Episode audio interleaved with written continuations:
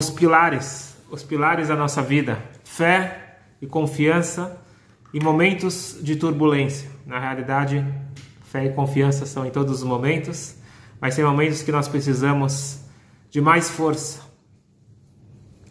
Interessante que eu não li o livro ainda, mas já fiquei curioso em ler, que acho que vai ser um livro já se tornou um best-seller.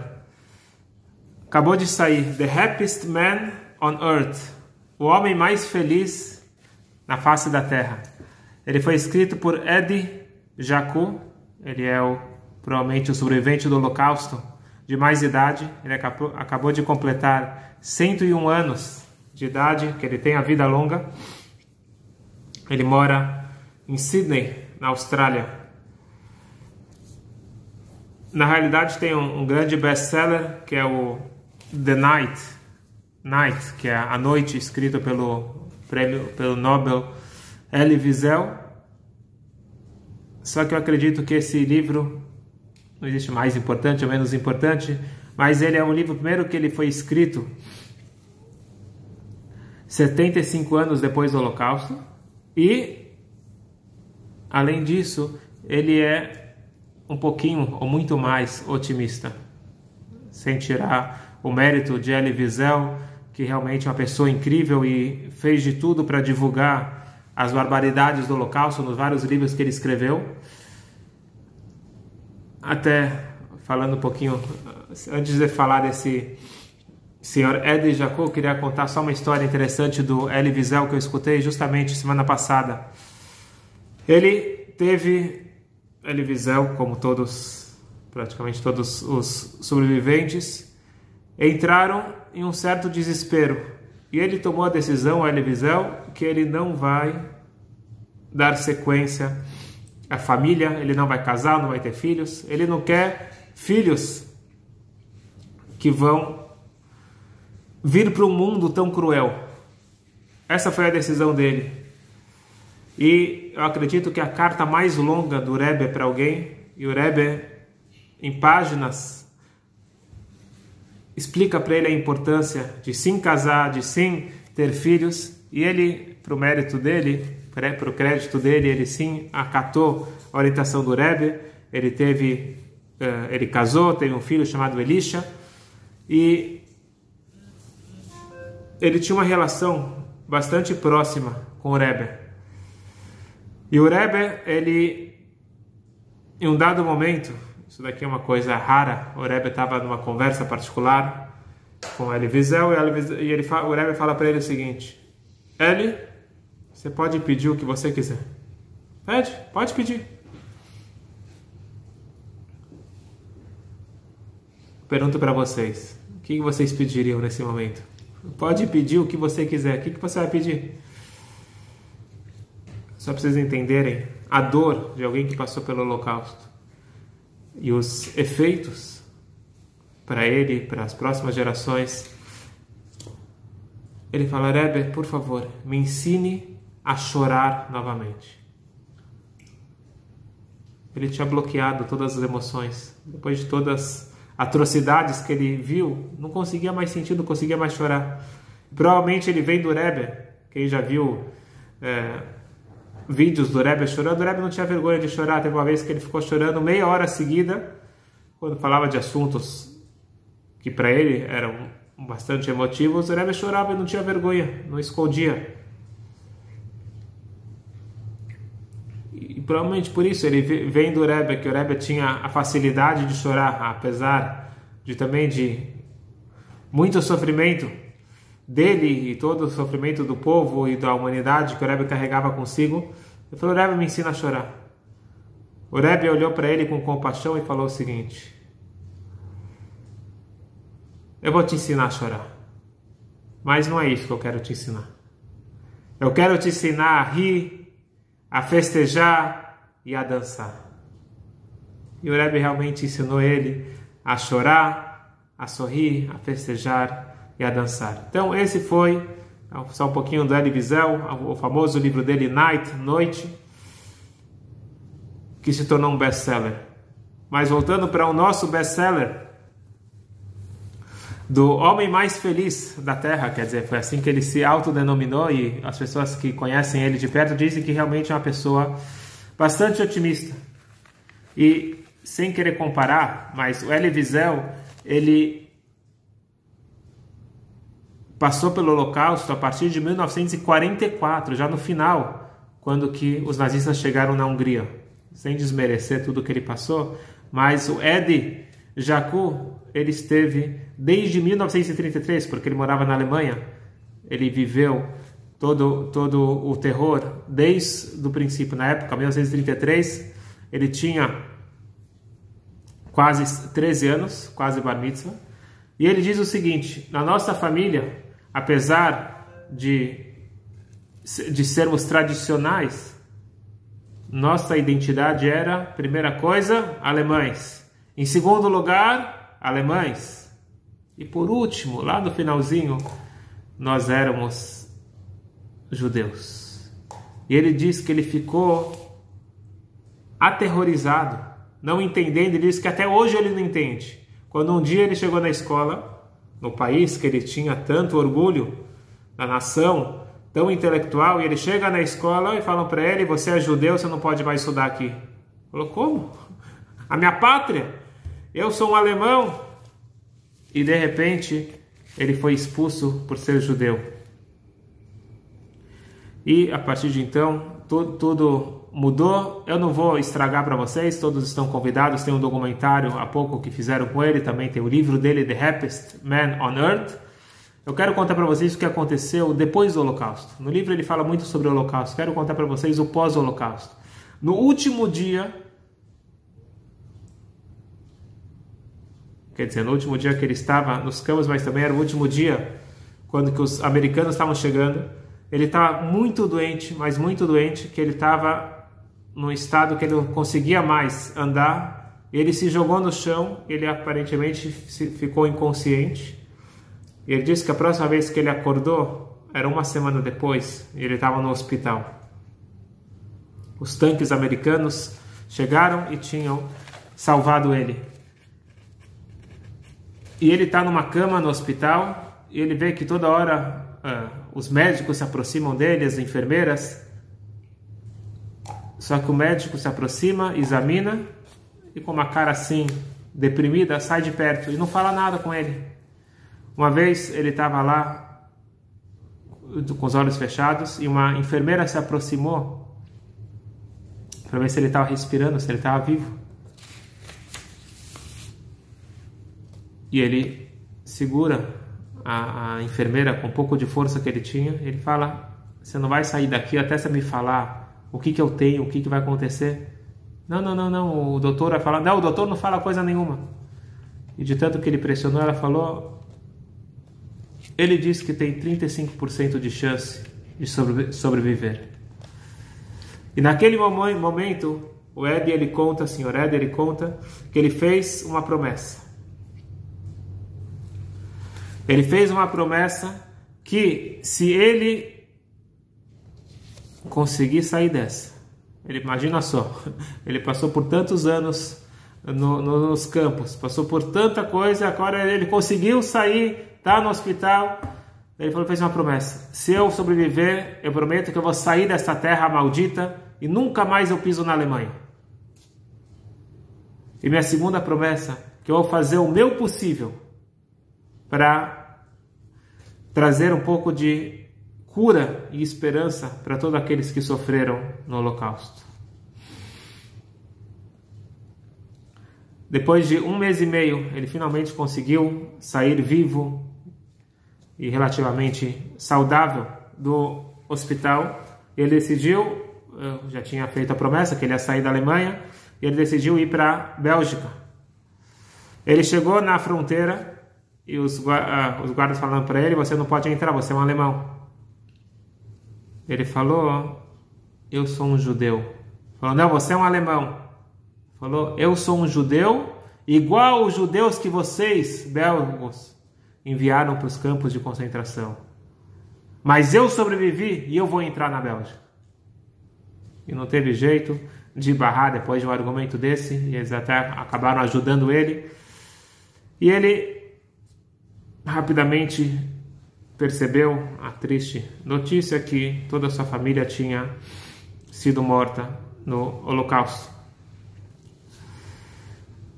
Ele sem sem ninguém, sem família, sem nada, mas ele, a grande alegria dele foi que ele encontrou o seu melhor amigo, que ele tinha certeza que ele tinha, porque na, na marcha da morte ele tinha se separado, ele encontrou ele, reencontrou ele, essa foi grande, grande alegria, e eles juntos decidiram que eles vão recomeçar a vida. Tinha lá um campo, um centro de refugiados, eles foram lá para o centro de refugiados, e de repente eles viram que tem uma fila enorme e descobrindo que aquela fila era para receber um pouquinho de comida. E esse Ed virou para o amigo dele e falou: A gente não vai viver de tzedakah, de caridade. Vamos trabalhar. Nós somos jovens, vamos trabalhar. E realmente, em pouco tempo, eles arrumaram trabalho. O amigo dele virou carpinteiro e ele era um engenheiro mecânico, ele era formado.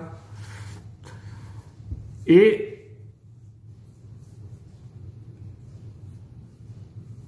depois, depois, depois de uh, depois de uma semana que eles encontraram o, o trabalho, eles estavam lendo no jornal,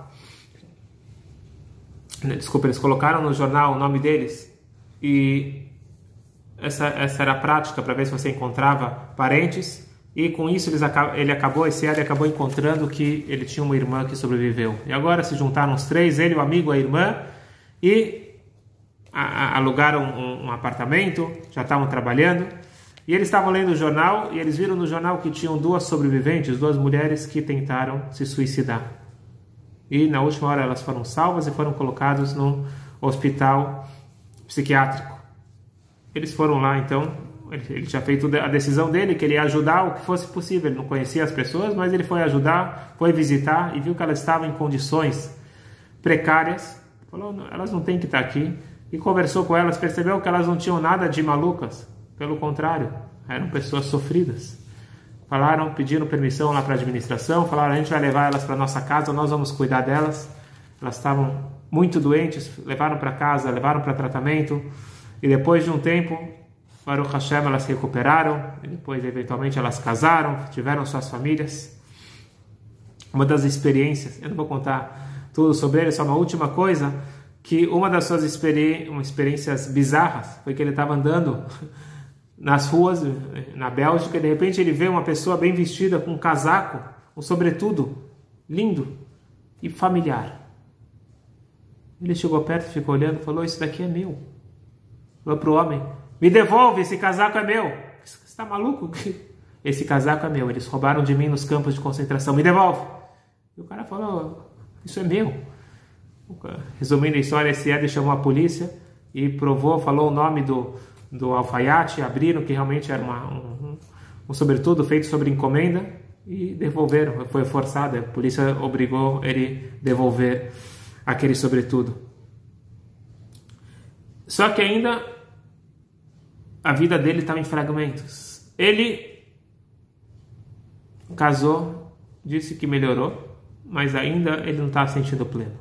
Quando ele teve o seu primeiro filho, ele falou: acabou. Eu fiz, vou fazer agora uma decisão que a partir de hoje eu vou ser uma pessoa feliz. Na verdade, ele sempre foi feliz, como todo ser humano por natureza, ele é feliz. Ele decidiu que agora não é tão simples assim, mas ele decidiu que o casamento e o filho, isso curou os traumas do passado, e a partir de hoje, e não é à toa que chegou até a idade que ele chegou, eu sou uma pessoa feliz. E hoje eu queria perguntar para vocês: como nós conseguimos ter essa felicidade, como nós conseguimos ter esse equilíbrio em momentos difíceis? Nós não passamos porque por tudo que esse Senhor passou no Holocausto, mas cada um de nós tem os seus momentos difíceis, momentos e épocas. Todos nós estamos vivendo em épocas não tão fáceis, qual que é a fórmula judaica para conseguir melhorar a nossa alegria, a nossa convicção, a nossa fé, a nossa confiança em Deus.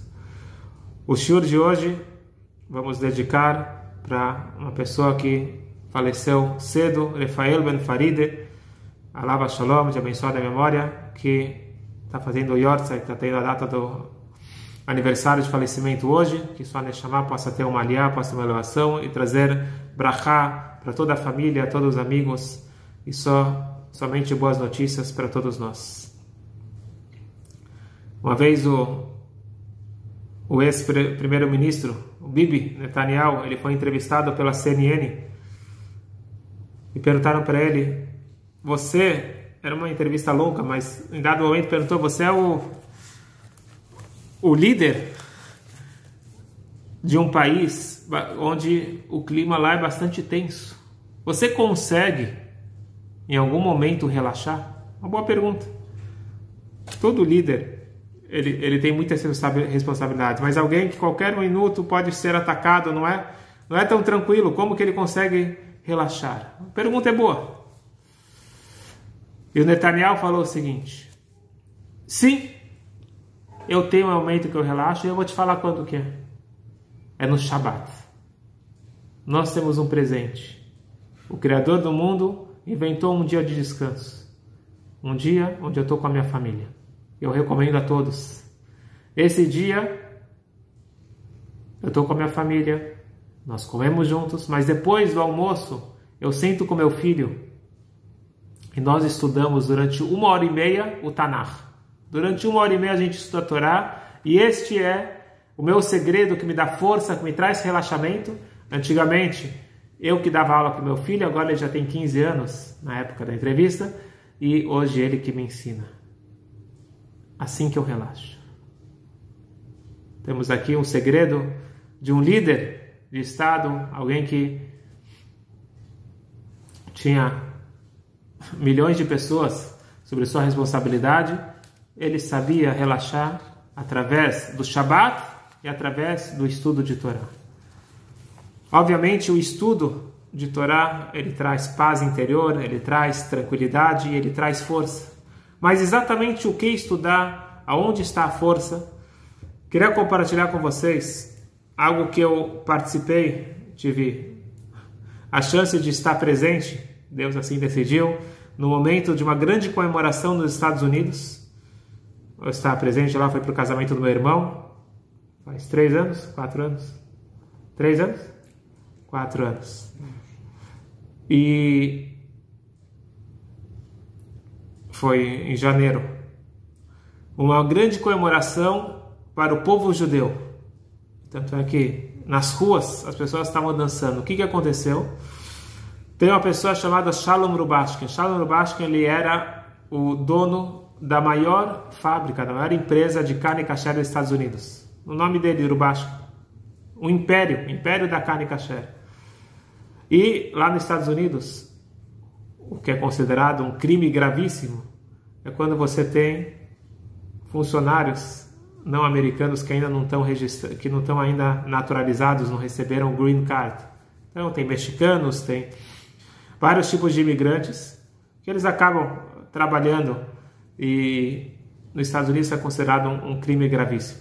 Então, ele tinha uma empresa enorme, também tinha algum desses funcionários, mas o que aconteceu foi que pegaram isso e aproveitaram para incriminar um judeu religioso e se tornou um caso de antissemitismo. A juíza, ela aproveitou isso e fez uma forma bastante cruel, decretando, não lembro se foi 35, 40 anos de prisão para algo, tudo bem, não, não era, não era 100% certo o que estava sendo feito, mas não era para ser dessa forma. Então, isso se tornou uma comoção judaica que estão perseguindo o povo judeu. Aqui não era uma coisa particular, isso daqui era uma coisa, tanto é que a juíza não queria deixar algo, a liberdade religiosa, isso daqui é, é, é de direito do cidadão em todos os países civilizados, e ela não queria deixar que ele que ele, que ele usasse tefilim, queria obrigar ele a cortar a barba, um monte de coisa, bastante perseguição. E de todos os cantos do mundo estavam tentando de tudo.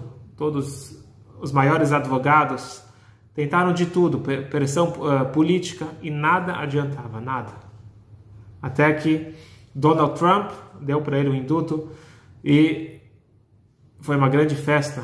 onde que ninguém, ninguém mais tinha esperança, porque ele já, todas, todos os recursos já tinham sido negados, tinha chegado à Suprema Corte e não tinha jeito. E, graças a Deus, depois de oito anos, sofreu bastante, depois de oito anos, ele, ele saiu da prisão foi uma grande comemoração para o povo judeu todo. E eu estava lá presente nos Estados Unidos de madrugada quando foi que veio a notícia e quando que ele, que ele veio e foi uma grande comemoração. Mas o que eu quero contar para vocês é uma entrevista.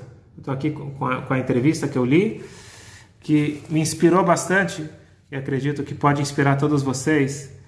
A força como que ele, como que ele passou esses oito anos e como nós, cada um tem seus momentos de prisão, as suas dificuldades, como que passar, qual que é o segredo judaico para passar momentos de turbulência.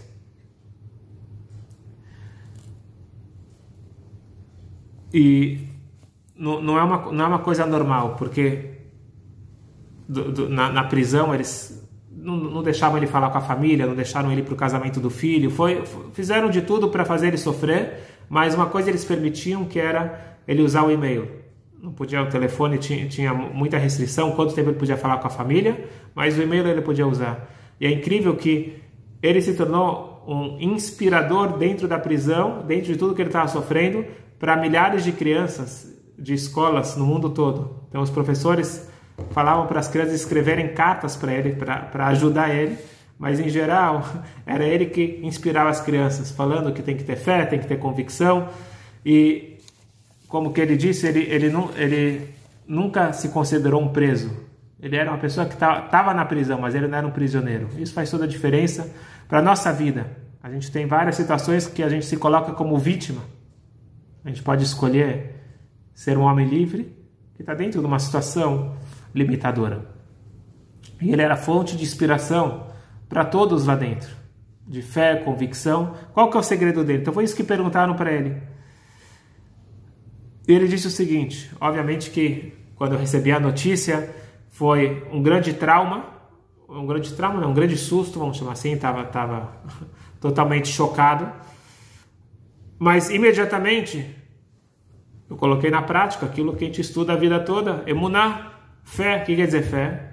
Fé significa que Deus existe, fé significa que tudo que Deus faz é para o bem e que Deus ele está controlando cada instante, cada momento, tudo que está acontecendo é guiado e controlado pela mão divina.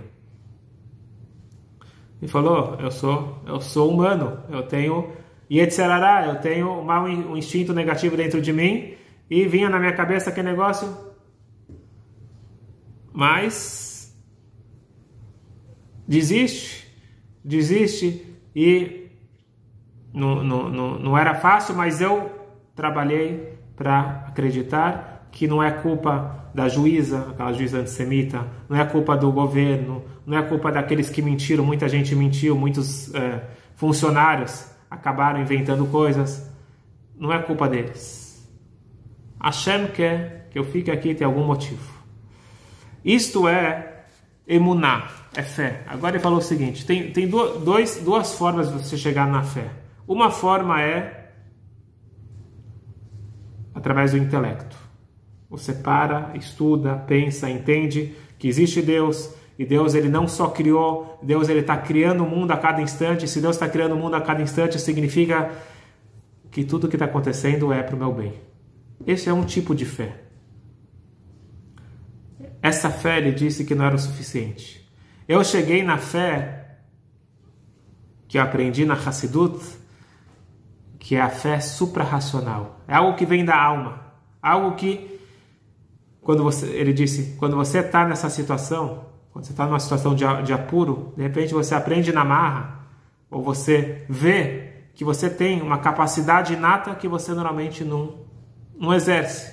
Todos nós temos essa eu não gosto até da palavra fé. Fé não é uma palavra boa para traduzir emuná. Emuná é uma conexão suprarracional, uma conexão igual um filho está conectado com seu pai. Então, existe aquele filho que ele está se dando bem com o pai. Existe aquele filho que está brigado com o pai, mas ele não deixa de ser filho. Assim também não existe perder a emuná, não existe perder a conexão. Agora existe fortalecer essa conexão. E naquele momento de apuro, de repente, Não é um desespero, pelo contrário. Eu encontrei dentro de mim forças que eu nunca tinha colocado em prática. Só que isso é a primeira etapa. Eu quero explicar para vocês o seguinte: tem dois conceitos e o segundo ele é mais interessante. Emuná, fé, a gente fala bastante. Fé significa o seguinte: que tudo que Deus faz é para o bem, mas agora está ruim, a situação está preta, mas é para o bem, mas eu não consigo enxergar. O ideal é você ter bitachon. Bitachon significa confiança. Confiança é a seguinte: eu vou sair dessa, vai se resolver. Como? Não sei, vai se resolver. Até uma coisa interessante que eu escutei, não sei se foi ele contando, alguém contando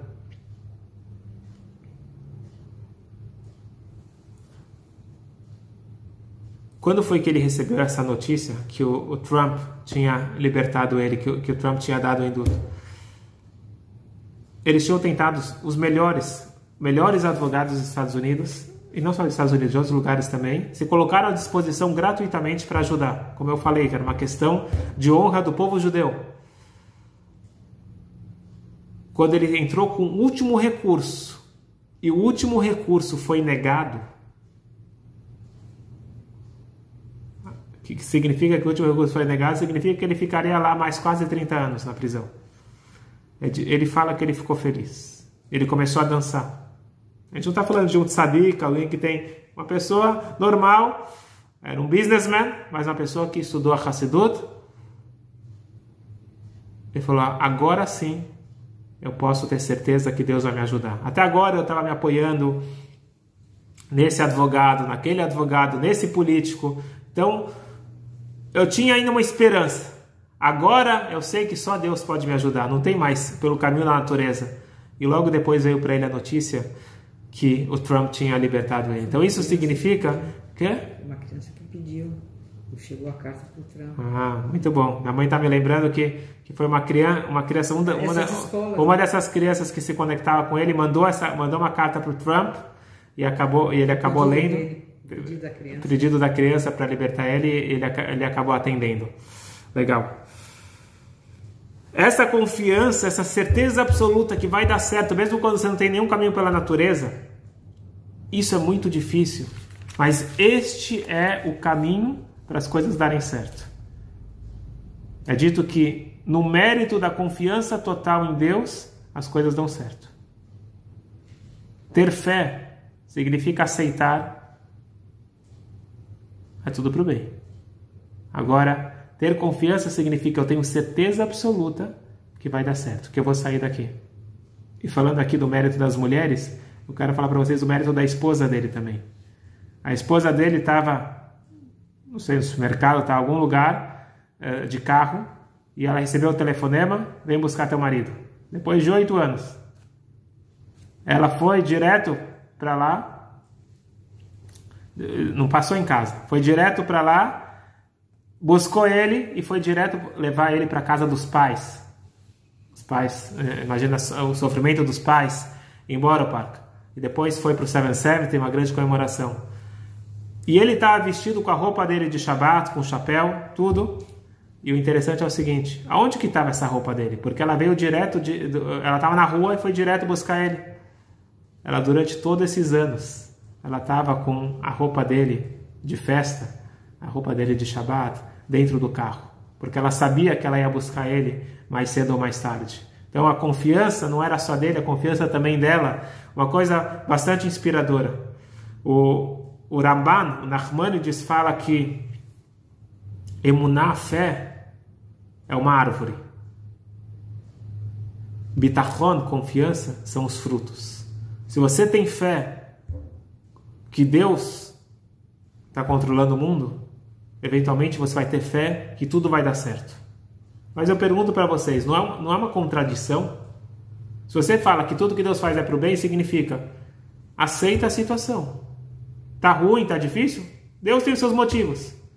Confiança não. Vai acontecer exatamente como eu quero. Vai ser o bem revelado. Aparentemente é uma contradição.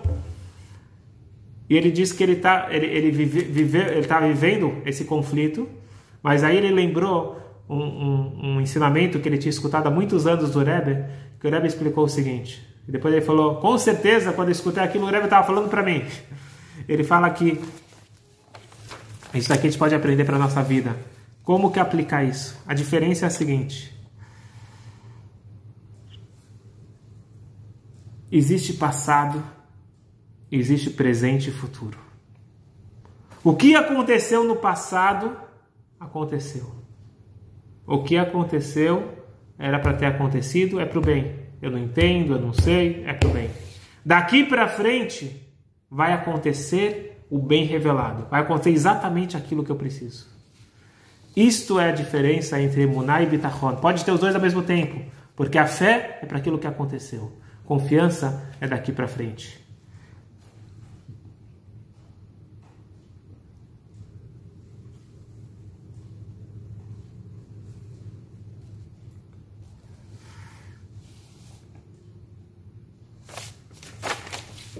Tem bastante coisa, mas só mais uma, uma coisa interessante é o seguinte. Aí o entrevistador perguntou para ele, mas na prática, tudo bem, entendi, entendi toda a teologia, mas como que você vivia? Falou, vivia com alegria, com confiança. Falou, de onde você teve essa força? Ele falou, teve uma história, uma história conhecida, mas a explicação do Ravel Elkan, Ravel Elkan era o grande aluno do Rebbe, acabou de falecer faz três dias, Ravel Elkan, de abençoar a memória, vou falar uma história no mérito dele ele era aquele que decorava todos os ensinamentos do Rebbe. E ele contou uma história que o Rebbe contou, ele recontou essa história, ele, ele fez uma pergunta e deu uma explicação que foi isso que segurou o Shalom Rubashk em todos os momentos de apuros e pode ajudar a gente na nossa vida também.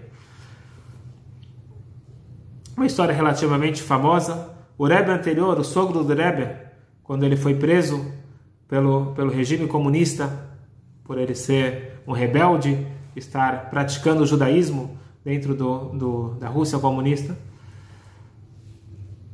eles começaram a torturar o Rebbe, torturaram fisicamente, torturaram emocionalmente, e eles, eles queriam que, que, o, que o Rebbe confessasse, entre aspas, os pecados uh, de dar aula de Torá, de, de escolas e, e sinagogas, tudo, tu, toda a rede clandestina de judaísmo que o Rebbe anterior montou na Rússia.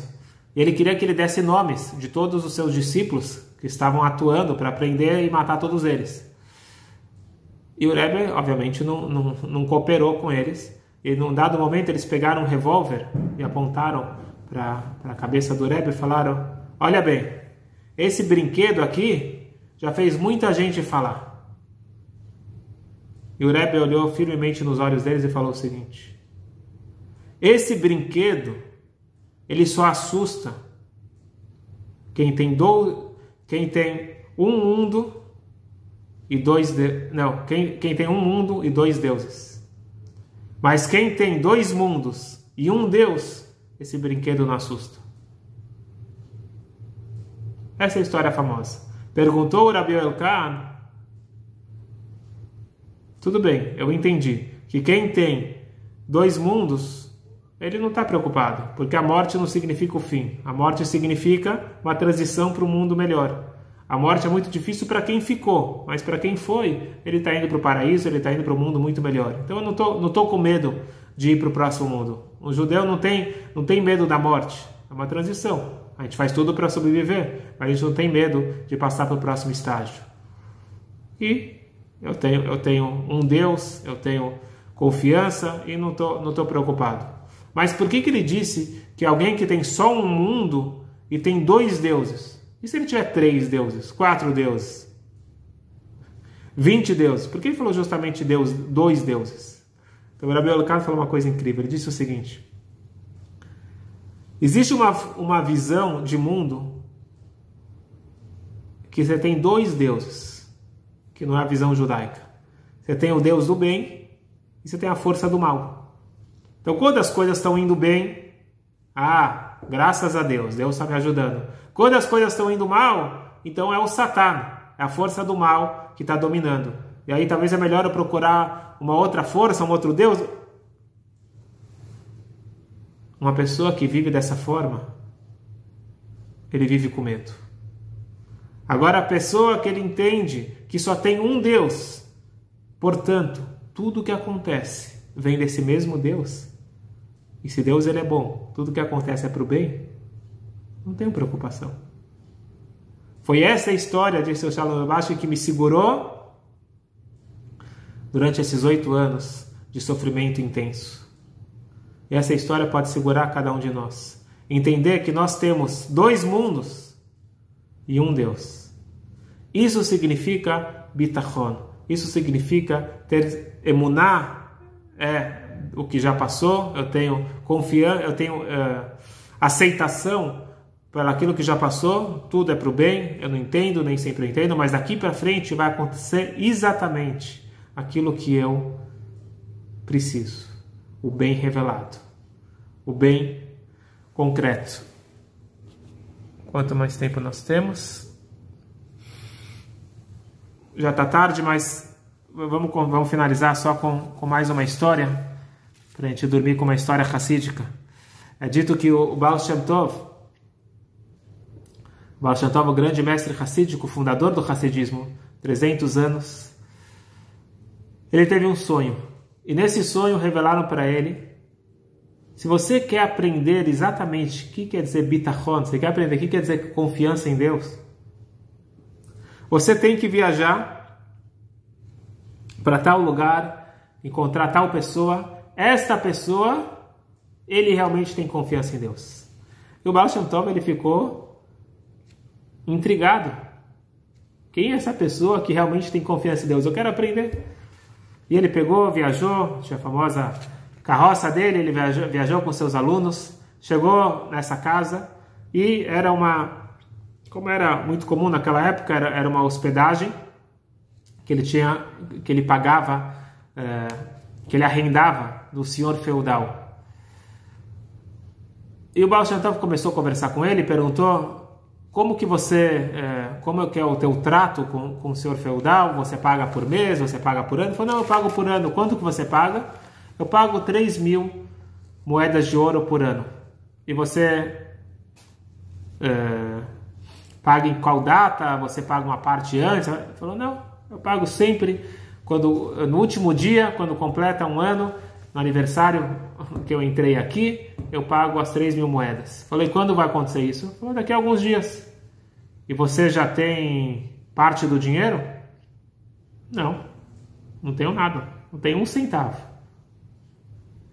E como que você vai conseguir o dinheiro? Como você pretende conseguir? Falou, Deus vai me ajudar. Falou, não, tá certo que Deus vai te ajudar, mas você vai pedir um empréstimo para alguém? Não, não tem ninguém vai pedir empréstimo. Tem alguém que está te devendo dinheiro? Não, ninguém está me devendo dinheiro. Uh, você tem alguma coisa para vender? Não.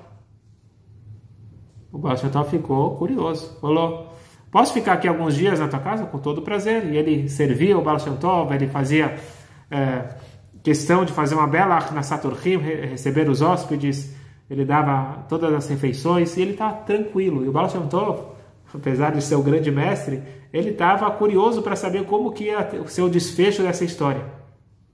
Afinal, quem é esse homem que revelaram para ele dos céus, que é uma pessoa que realmente confia em Deus? Passou alguns dias e de repente batem na porta, é o oficial lá de cobrança, e falou: Cadê o dinheiro? E esse e dia ele fala: O que, que você está gritando? Falta ainda dois dias. Falou, mas você tem o dinheiro? Calma, falta dois dias, fica tranquilo, volta no dia certo. E o Baal chegou para ele e falou: E aí, você vai fazer alguma coisa? Falou: Eu faço o meu trabalho. Não, não é que eu fico sentado. Eu faço o meu trabalho. Eu tenho aqui, eu estou fazendo de tudo para receber, para ter panassá, ter o sustento. Eu não estou aqui. É, de bobeira, mas é o que é a situação. Estamos em crise. O Covid, não sei o que aconteceu naquela época, alguma coisa aconteceu, ele não tinha cliente suficiente. Pronto. Mas Deus vai ajudar. Falou? Faltam dois dias, você não tem um centavo, como você vai fazer? Talvez procura alguém para te emprestar. Falou, eu não me apoio sobre pessoas, eu me apoio 100% sobre Deus. O Baal Shem Tov esperando para ver o que, que vai acontecer. Chegou o dia marcado, último dia oficial, chega lá de madrugada, começa a bater na porta. Cadê o dinheiro? Falou: calma, para de me atrapalhar. O que, que é essa violência? Eu vou te... O horário combinado é no pôr do sol. E o Tov olha que ele está tranquilo, ele faz a reza da manhã, ele, ele faz o trabalho dele que ele tem que fazer, ele vai estudar um pouco de Torá. Chega a hora do almoço, ele serve o, o, o, as visitas, super tranquilo. Quando acabou o almoço, bate na, bate na porta e tem três, três uh, judeus comerciantes pedindo para conversar com ele. Falou, por favor, entrem. A gente ouviu dizer que o senhor feudal é uma pessoa bastante difícil, uma pessoa que não, não é fácil você se aproximar dele. A gente ouviu falar que você tem uma boa entrada com ele. A gente quer te propor um negócio. A gente quer que você seja o mediador, o intermediário. A gente quer comprar dele trigo, cevada. A gente precisa comprar deles alguns produtos. E a gente está disposto a pagar X pelo trigo, X pela cevada e se precisar, você pode acrescentar um pouquinho mais. A gente vai te dar uma boa comissão. Não se preocupe, a gente vai te dar 500 moedas. Ele falou para eles: O meu preço é 3 mil moedas de ouro. Nem um centavo a menos. Ah, você está maluco? E que é isso? A gente pode pagar no máximo mil. Vai dobrar a oferta. 3 mil não tem como. Falou? Eu sinto muito, meu preço é 3 mil moedas. Eles falaram, ok, então a gente vai embora, vai procurar outro lugar mais barato. Falou, ok, sucesso para vocês, boa viagem, que vocês façam bons negócios. E o Baal ficou espantado, falou, pelo menos ele ia ter um terço do dinheiro, pelo menos ia ter alguma coisa para começar. E ele negou. Falou, por que você não aceitou? Ele falou, eu preciso de 3 mil moedas, mil moedas não me, não me resolve. Falou, mas Deus vai me ajudar, calma. Isso era, já era de tarde. Ele falou: Vamos então rezar Minchá, reza da tarde. E quando estava o sol se pondo, ele pega e começa a andar. Ele vai andando e Baal os alunos começam a andar atrás. Quando ele está. Quando ele está uh, já um pouco distante da casa dele, se aproximando lá do castelo do senhor feudal, aquela carroça aquela, com aqueles comerciantes vem é, para do lado dele, eles descem correndo e fala: A gente aceita, a gente aceita, a gente vai te pagar 3 mil. Falou: Tá bom, então vem comigo, eu estou indo lá falar com o senhor feudal, vocês podem vir comigo. Resumindo a história, ele pegou os 3 mil moedas, entregou para o senhor feudal e fez um negócio entre eles e todos saíram felizes. Inclusive o Baal. O Baal falou: Agora sim eu aprendi, eu entendi o que, que significa você ter confiança total em Deus. Este homem não era um grande tzadik, um grande erudito, mas era uma pessoa que ele sabia colocar na prática o que significa colocar, o que significa confiar em Deus. Quando você tem confiança em Deus total, confiança em Deus não significa ficar parado. Quer dizer, você faz o que você pode. Agora, o que está acima do teu controle, você tem certeza que Deus vai resolver da melhor forma possível. No momento que você tem essa confiança total em Hashem, isto é mérito suficiente para que a coisa aconteça. O Baal Shem ele fala uma coisa muito forte. Ele fala que quando se a pessoa tem confiança total, então significa, por exemplo, você tem confiança que essa pessoa vai ficar boa, então ela não tem como morrer. Você tem certeza absoluta. O Baal Shem fala o seguinte: se Deus decidiu diferente, então Deus ele tira a confiança da pessoa ou, ou, ou espera ele enfraquecer a confiança em algum momento e aquilo acontece. Mas só para a gente ver como que a confiança em Deus é uma, é uma blindagem, é uma força incrível e é um mérito enorme e aquilo que traz resultados incríveis. Tem muito o que falar sobre Muná, sobre Bitachon, mas vamos deixar para outros momentos. É um tema extenso, na verdade é o tema da nossa vida, é a nossa missão. Para isso que nós estamos aqui, para que os desafios eles não nos quebrem, pelo contrário, que nós nos saímos mais fortalecidos, que nós saímos mais maduros e que a gente pede para Deus que não precise de testes, que não precise de dificuldades, mas que sim a gente possa ter o bem, Tov, Anirev, Anigle, Lemata, Maserat Fahim, o bem revelado, que assim seja para todos nós, com muita saúde, muita brachá em todas as